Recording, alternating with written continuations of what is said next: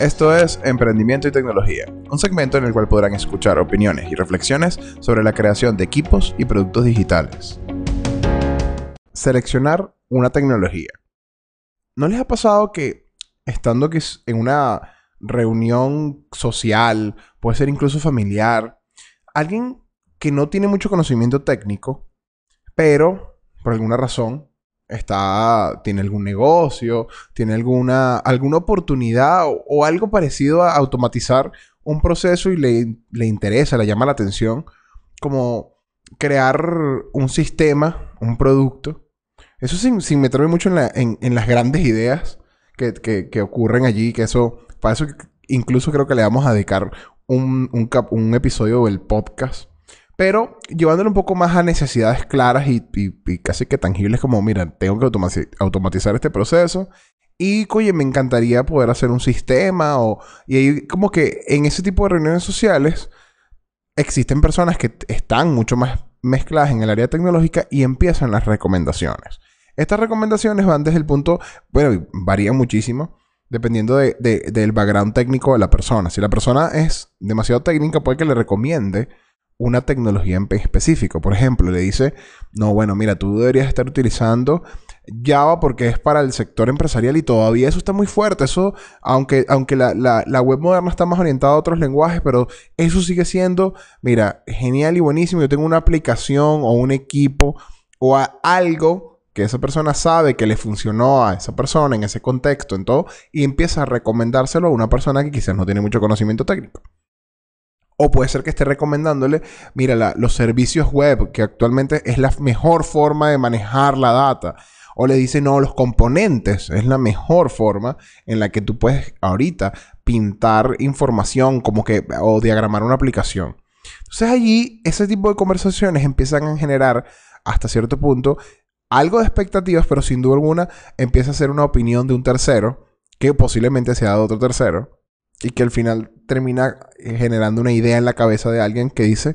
yo debería usar esto, porque esta persona yo la valido mucho porque tiene éxito, porque le ha ido bien, por X cantidad de razones, cuando quizás eh, uno normalmente no, no, recibe un consejo de qué tecnología usar cuando uno no entiende a qué le están aconsejando. Yo, creo que quizás la idea de, de que en esos lugares y no necesariamente tiene que ser familiar ni un lugar social, sino que incluso puede ser en un entorno de trabajo, puede ser en una reunión en la que alguien le dice a otra persona, no, mira, a mí me fue genial con utilizando este, eh, este lenguaje de programación o esta, esta tecnología en específico. Yo, yo veo ese, hay una analogía allí, es como, como ver el éxito de un libro, eh, es por donde se escribió. Si lo escribiste en Google Docs o lo escribiste en Microsoft Word. Entonces, algo parecido es como, como yo lo veo, como en nuestra experiencia, el,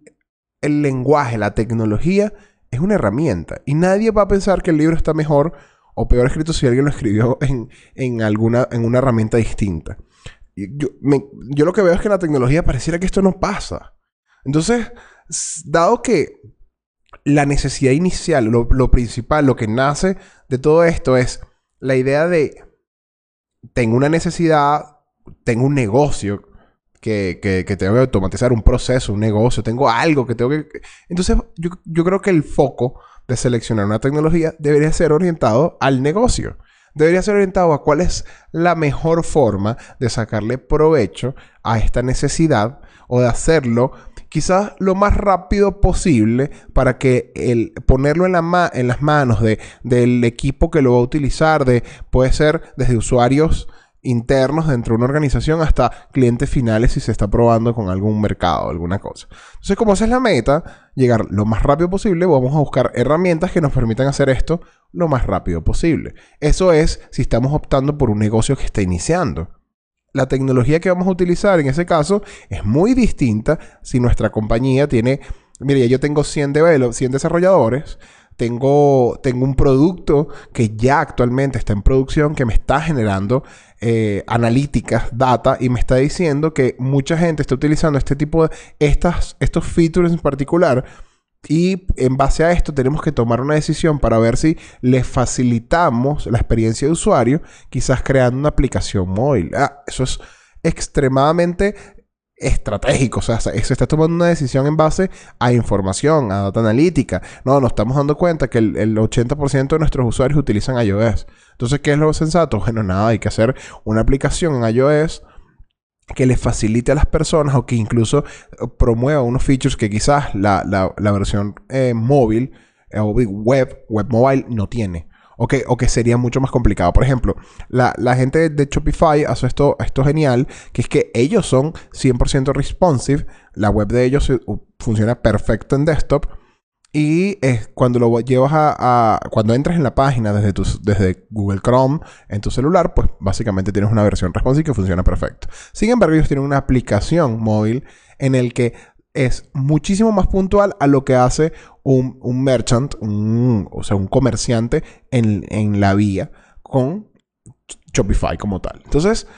estas ideas me parece que, siempre vienen más de la mano de la estrategia. Y sin, pero sin embargo, yo creo que a veces yo siento que las personas son como que se dejan llevar por, por, lo, por lo popular, por la moda, por lo que la gente dice, por lo que la gente está haciendo. O por incluso lo que termina siendo compañías grandes, como por ejemplo Facebook o Netflix. Si por ejemplo Facebook dice, mira, React se está convirtiendo en una de las librerías más populares y la están utilizando un montón de compañías, hay que ver quiénes son las compañías que le están sacando provecho. No quiénes lo están usando, quiénes realmente le están sacando provecho. ¿Por qué? Porque hay veces que hay decisiones que se puede dar el lujo de tomar una compañía como Netflix que dice, no, vamos a hacer, vamos a, a recrear nuestro player pero en React. Porque nosotros tenemos una cantidad de ingenieros que tenemos que separar para que puedan estar trabajando todos al mismo tiempo en, funcionalidades sin que interrumpa o moleste a otros equipos que están trabajando en el mismo producto. Cuando el producto crece en cantidad, tiene sentido empezar a separar, empezar a pensar en estos conceptos que son muy cool, como puede llegar a ser eh, orientarnos a componentes, crear un montón de componentes para poder ser reutilizados, hacer microservicios, porque, porque tienes tanto personal que puedes separar las tareas y pueden manejarlo sin problema alguno. Ahora, ¿qué pasa? Si nosotros usamos estas herramientas que están pensadas para quizás no una gran escala, pero sí mediana, y lo hacemos en un equipo muy, muy pequeño. Si lo estamos haciendo en un equipo pequeño, quizás de un, par de developers, un líder técnico, una persona, un Scrum Master que quizás está ayudando si estamos usando agilidad y Scrum, eh, o un Project Manager, un Product Manager,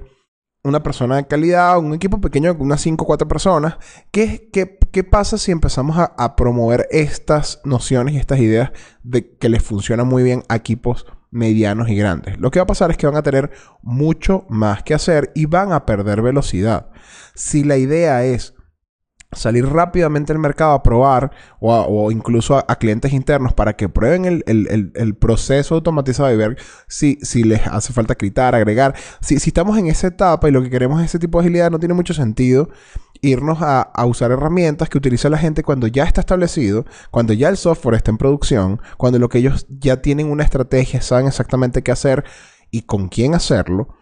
Son, son metas totalmente distintas y posiblemente requieran herramientas totalmente distintas hay que pensar quiénes crearon las herramientas y por qué las crearon, qué problema tenían ellos y qué querían resolver y por qué crearon esta tecnología para resolverlo. Y no comparar un, algo, un, emprendimiento o incluso un desarrollador solo con estas, con estas tecnologías que están más asociadas a, compañías medianas y grandes. Entonces, lo que termina pasando es que la, la popularidad ocurre es cuando estas compañías medianas empiezan a hacer la migración a algo que les va a mejorar el flujo de trabajo, lo comienzan a hacer y cuando, cuando empieza la gente a escuchar, no, Netflix empezó para allá, Airbnb también de no, la, misma gente de Facebook que lo creó tiene ya no sé cuántos años en producción. Entonces existe la percepción de que ya se está generando popularidad y ahora muchos startups, eh, compañías pequeñas empiezan con esta mentalidad y se empiezan a dar cuenta con las paredes gigantes que están como, ok, ahora necesito tener un compendio de componentes, los cuales tienen que estar documentados y tienen que estar en alguna librería en la cual se pueda ser utilizado por este, este equipo, porque hay uno solo, no, es que tienes varios equipos. Si tuvieses varios equipos y tienes una librería de componentes, pues genial. Lo que está pasando es que ahora sí tienes un compendio de acuerdos y de cosas que lo vas a poder reutilizar. Igual con los microservicios. Si tienes un montón de servicios en data que los vas a poder reutilizar en todo tu, en, otros, en, con varios equipos, pueden tener como que ese manifiesto de así es que la data se representa, pues genial porque lo estás utilizando, lo estás aprovechando al máximo. Pero cuando tienes una sola persona o dos, lo que va a pasar es que esas personas van a tener que abrir dos o tres proyectos al mismo tiempo. Si estamos hablando de microservicios, eh, nosotros hemos llegado a ver compañías que tienen de hasta 12 y 15 aplicaciones, las cuales tienen que, un desarrollador tiene que tener todas las 15 aplicaciones corriendo en su computador para poder casi que hacer un feature. Entonces imagínate levantar toda esa cantidad de, recursos, de, de, servidores para poder hacer una prueba de algo tan sencillo como se puede hacer en una aplicación simple MVC en la cual, bueno, pues puedes llegar a crear ese feature mucho más rápido, pero mucho más complicado si más desarrolladores tienen que estar contribuyendo. Así que yo creo que es casi que hay un balance entre un, modelo u otro modelo. Sin embargo, hay, hay, compañías que crecen, que escalan con grupos pequeños y se pueden mantener incluso sin necesidad de tener que, que casarse al modelo de componentes. Sin embargo, de hecho, por lo menos en mi opinión, no hay duda alguna que, invertir el tiempo y si se tiene el dinero para poder hacer como que colocar componentes o por lo menos estar, tener un stack que te permita crecer. O sea, que no estés casado 100% con, con, con, el MVC inicial, que es como que el, flujo sea desde el servidor hasta el, hasta, hasta el, hasta el frontend, sino que más bien sea algo mucho más que, que, que, que puedas tener flexibilidad para decir, bueno, ciertos componentes se pueden ir creando a medida que, se tienen otras, otras partes de la aplicación que están en, de forma monolítica en un MVC, pues. Entonces, hay muchos conceptos que suenan muy cool y volviendo a también a, lo que la gente menciona mucho es como que eh, aparte del tema de los del, de, de los microservicios que son extremadamente seguros, que el performance es lo mejor, que con los componentes eres escalable. También está como que los servidores elásticos, como que, bueno, vas a poder manejar mucho más carga si estás en un servidor que crece bajo demanda, así que la gente quiere entrar en Amazon Web Service desde el día 1, cuando quizás no tiene mucho sentido si estás, si eres, lo si eres pequeño no entiendes por qué razón lo estás haciendo, simplemente porque la gente dice que eso es lo mejor hay opciones en las cuales te dan un presupuesto cerrado en el que tú sabes que no te vas a exceder de ese presupuesto, que tiene muchísimo más sentido para poder iniciar y poder por lo menos proyectar un poco los gastos a futuro. Quizás con cuando tienes una instancia Amazon Web Service encendida, porque tienes muchos más servidores, el costo, el precio baja mucho, pero hay que tener una tarjeta de crédito casi que asociada allí, en la cual la factura final de mes mm, puede llegar a ser un número muy alto dependiendo de cómo los recursos fueron aprovechados dentro de esa instancia. O sea, ¿qué quiere decir eso? Que hay que tener una persona que esté, no monitoreando, pero que esté por lo menos que entienda qué está pasando, que entienda cómo sacarle el mayor provecho a todo lo que tiene que ver con el tema de servidores. Aunque nos ayuda a quitar personal, igual vamos a tener que tener a alguien que esté por lo menos pendiente de qué está ocurriendo con qué servidores y mucho más si estás en producción. Entonces, acá también creo que aplica lo mismo. La idea es estar, asociado al, rango en el que está la empresa, a la decisión estratégica en, la que tiene sentido invertir más tiempo y dinero y esfuerzos en tener algo un poco más robusto eh, para ganar esa, esa capacidad de trabajar muchas más personas en el equipo. Entonces, esto no solamente tiene implicaciones desde el punto de vista técnico, que es lo que más hemos hablado, también tiene, tiene implicaciones desde el punto de vista gerencial. ¿Cómo, ¿Cómo se maneja una historia de usuario en el caso de Scrum si tienes un, equipo de backend y un equipo de frontend. ¿Cómo puedes hacer tú colocar la tarea, asignarla y, crear esos criterios de aceptación que se van a separar en la misma historia entre varios equipos? Y esos equipos deberían estar haciendo sus pruebas exploratorias y pruebas de aceptación y de integración para poder realmente luego eh, crear el sistema que se está integrando desde el, desde el backend y el frontend para que se pueda tener una entrega final completa, concreta y con significado. ¿Eso qué quiere decir? Que hay más logística, incluso desde el punto de vista de gerencia. Entonces, si nosotros de por sí, cuando asignamos a, un proyecto, colocamos un solo líder técnico para que no, no tenga que, enfocarse en, en, N cantidad de cosas, ahora lo que va a pasar es que un líder técnico va a tener que manejar de alguna manera o dos proyectos o dos equipos. O se colocan dos líderes por cada, por cada capa. O sea, uno en el, uno en el, uno en el backend, uno en el frontend. Ahí, ahí caemos otra vez en el sitio de hay que tener más inversión para poder manejar a estos equipos de manera desacoplada, pero con metas en común. Entonces, aquí va, hay que invertir mucho más en comunicación, hay que tener equipos que, que tengan que comunicarse activamente porque no, quizás no tienen acceso de, a una parte del repositorio o si tienen acceso a los dos, entonces van a tener que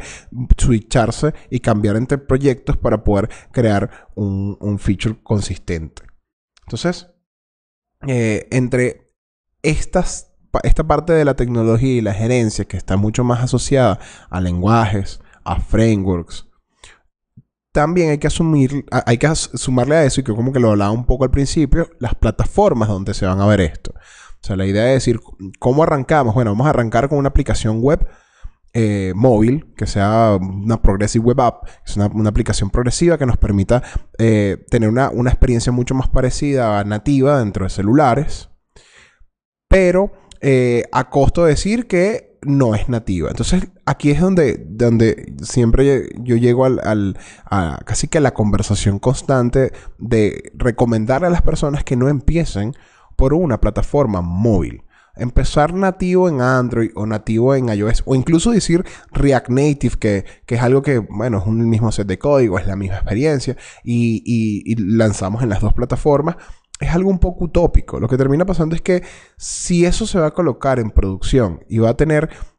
que, entrar a alguno de los Play Stores, lo que va a terminar pasando es que van a tener que hacerle mantenimiento y va a tener que tener conocimiento la persona de, primero, los las, las, guías, las guidelines y el proceso de CUDA de Apple, que es bastante fuerte. Tiene que tener un look and feel específico para que realmente sea aprobada y, y que y, dedicarle tiempo y esfuerzo a que esto ocurra. Entonces la pregunta es, ¿será que el, toda esta estrategia de irse a la aplicación nativa es porque hay que entrar al market, al, Google Play o hay que entrar a, la Apple Store? Esa es la meta. O sea, si eso es así, entonces la competencia es gigantesca. O sea, la, propuesta de valor tiene que ser muy alta para destacar en un mercado que está tan lleno de aplicaciones. Si la idea es, promoción, yo, yo veo que hay que tener las, bases bien claras, bien sentadas, o, incluso tener una cantidad de personas que ya son clientes que, necesitan esta aplicación. Ahí lo que está pasando es que estas, estos stores están siendo utilizados para hacer distribución y no marketing. En ese caso, es, yo veo que todo está asociado a la estrategia. Si la, si la empresa entiende exactamente las razones por las cuales tiene sentido tener una aplicación móvil con los el, precio, el, costo que eso, que eso implica,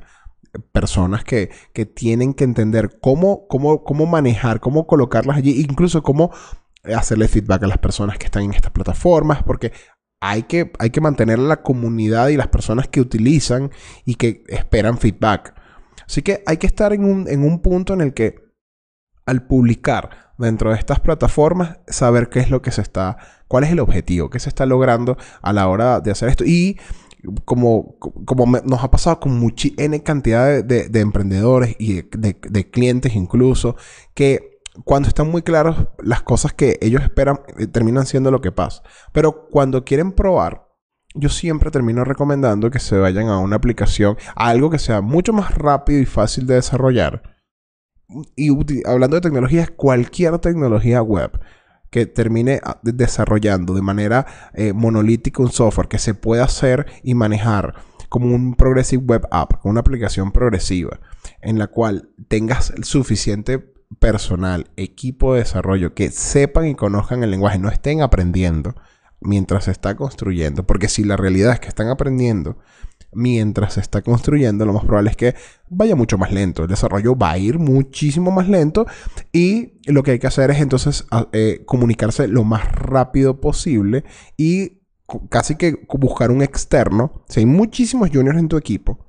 al día de, al día de hoy y necesitas igual sacar tu producto y no tienes otra opción porque quizás contratar a un, un, líder técnico no lo puedes pagar. Entonces a lo mejor buscar gente que te haga consultoría y que te pueda por lo menos hacer un code review, que te haga revisión de código sobre estas personas, sobre la tecnología que, que terminaste seleccionando,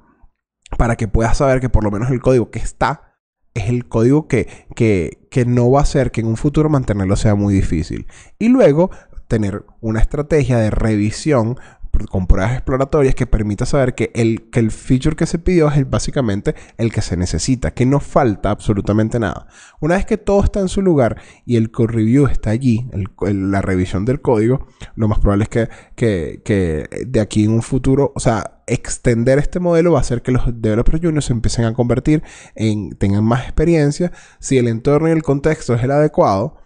lo más probable es que exista una evolución natural. Y esto va a hacer que una vez que esto pase, puedas tener un, primer, un primer producto mínimo viable, el cual pueda ser presentado y que la gente pueda llegar a interesar y que incluso puedas conseguir ese, ese, ese capital inicial que puede hacer